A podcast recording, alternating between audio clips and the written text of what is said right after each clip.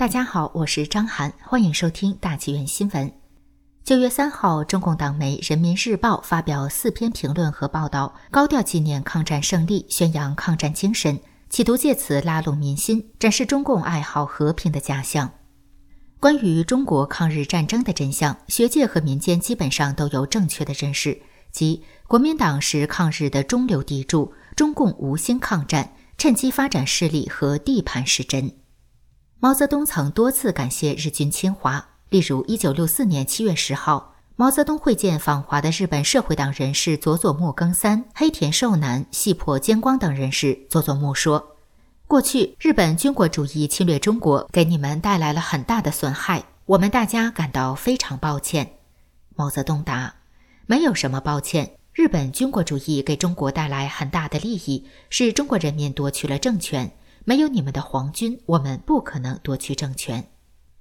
事实上，夺取政权的不是中国人民，而是中共。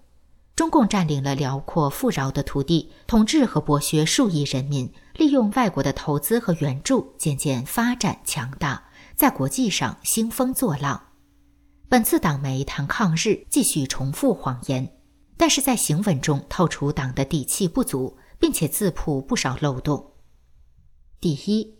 党媒反复强调中国人民，人民虽然也吹嘘中共领导抗战，但是调门没有以往高。这部分文字的位置也略微靠后，这说明中共意识到自己太不得人心，他只有隐藏在人民背后才更有安全感。评论称，中国人民上下一心，众志成城。何为上下一心？中共没有资格代表人民，也无权要求人民与他站在一起。第二，报道提及淞沪会战和上海四行仓库保卫战，把国民革命军称作中国守军，分明是偷梁换柱，企图盗取国军浴血奋战的功绩。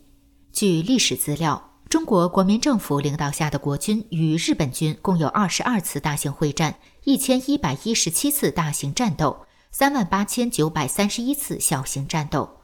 据中华民国国防部一九四六年统计。国军作战伤亡三百二十二万七千九百二十六人，其中二百零六位将级军官殉国。去年六月，表现八百壮士事迹的大陆新片《八百》被取消在上海国际电影节首映，随后又被撤出暑期档，延期一年多才刚刚公映。大陆左派组织中国红色文化研究会声称，这部电影违背事实，过度美化国民党的抗战功绩。如任由此类影片泛滥。必将剥夺中国共产党执政的全部历史依据。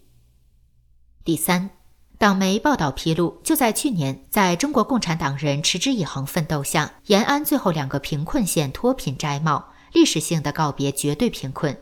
如今，延安正把脱贫作为新生活、新奋斗的起点。这一信息是中共自打耳光，延安被中共视为革命摇篮。此地长期贫困，其中两个县竟然于二零一九年才脱贫，这是多么大的讽刺！中共数十万、数百万官员早早地成为富豪，把人民抛在脑后。当贪官们置豪宅、驾豪车，在家中藏匿成吨的现金和珠宝时，六亿中国人月收入仅有一千元人民币。还有大批民众把脱贫作为奋斗目标，这就是党宣称的人民至上、上下一心。第四。党媒提到，抗战期间军民伤亡三千五百万人，南京三十多万人被屠杀。一位中国老人称：“死一个中国人就像死一只蚂蚁。”中共既然如此在意战争创伤，那么为何不允许民众追查中共在和平时期造成八千万中国人非正常死亡的真相？在中国大陆，调查大饥荒史实的记者被禁止出境，调查反右运动的学者被单位解聘。为法轮功学员辩护的律师被吊销执照、蒙冤入狱，甚至被强制失踪。追踪武汉疫情的公民记者被抓捕。中共真的爱护百姓、珍惜生命吗？党媒强调纪念烈士、公祭大屠杀死难者，却不允许六四遇难者家属公开悼念，就连事件本身都是禁忌话题，这算什么？死一个中国人就像死一只蚂蚁。这不正是中共治下普通民众命运的写照吗？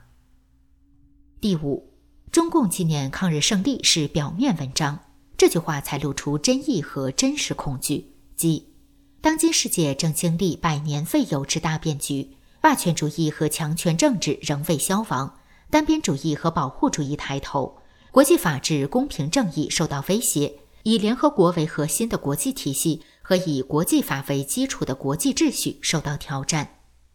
中共的话语系统颠倒是非，所谓大变局，乃是国际正视中共危害、反击中共之变化。所谓强权政治、单边主义和保护主义，是指美国反制中共、引领多国抗共的事态。所谓以联合国为核心的国际体系受到挑战，乃是中共对国际组织的渗透被识破、被抵制。中共称公平正义受到威胁，实际上它的统治和生存岌岌可危，垮台和解体不可逆转。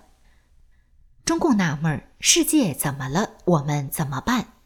中共对内是铁腕，对外时而扮战狼，时而扮狼外婆，坏事做尽。现在，越来越多的国家、政府、民众和媒体认清中共之邪恶本质，勇敢发声抗暴，中共无计可施。此时，中共宣扬抗战精神，试图煽动民族主义情绪，企图以血肉长城吓唬外界，也期望人民会再次受骗，再次充当炮灰，为党牺牲。不过时代变了，人心也在变，中共已经混不下去了。